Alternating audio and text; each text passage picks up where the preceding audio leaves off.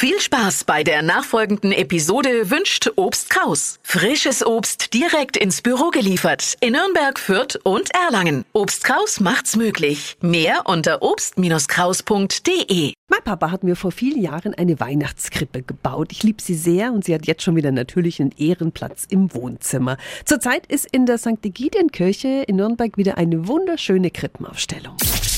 365 Dinge, die Sie in Franken erleben müssen.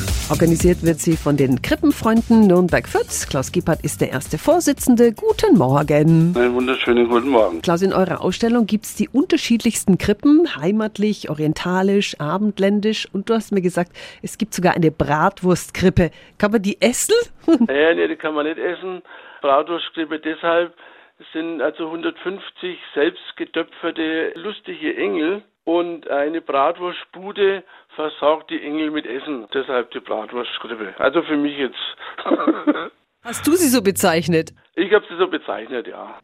Was sind für dich die Besonderheiten der Ausstellung? Einmal die Glaskrippe. Das sind also Glasfiguren aus Zwiesel, die schon seit 40 Jahren nicht mehr hergestellt werden. Dann die zweite ist diese selbstgetöpferte mit den lustigen Engeln. Und das dritte ist die moderne Krippe, stellt einen Friedensengel dar, der aus Fliesenscherben modelliert wurde, damit man sieht, dass man auch aus Zerbrochenen wieder was Ganzes machen kann. Sehr schön. Die Krippenfreunde Nürnberg-Fürth stellen derzeit wieder in der St. Egidienkirche aus. Sie ist gleich in der Nähe des Christkindlesmarktes. Können Sie also noch wunderbar mit einem Besuch verknüpfen. Die Infos dazu sind wie immer auf radiof.de.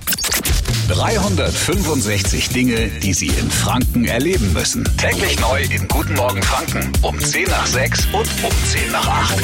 Radio F.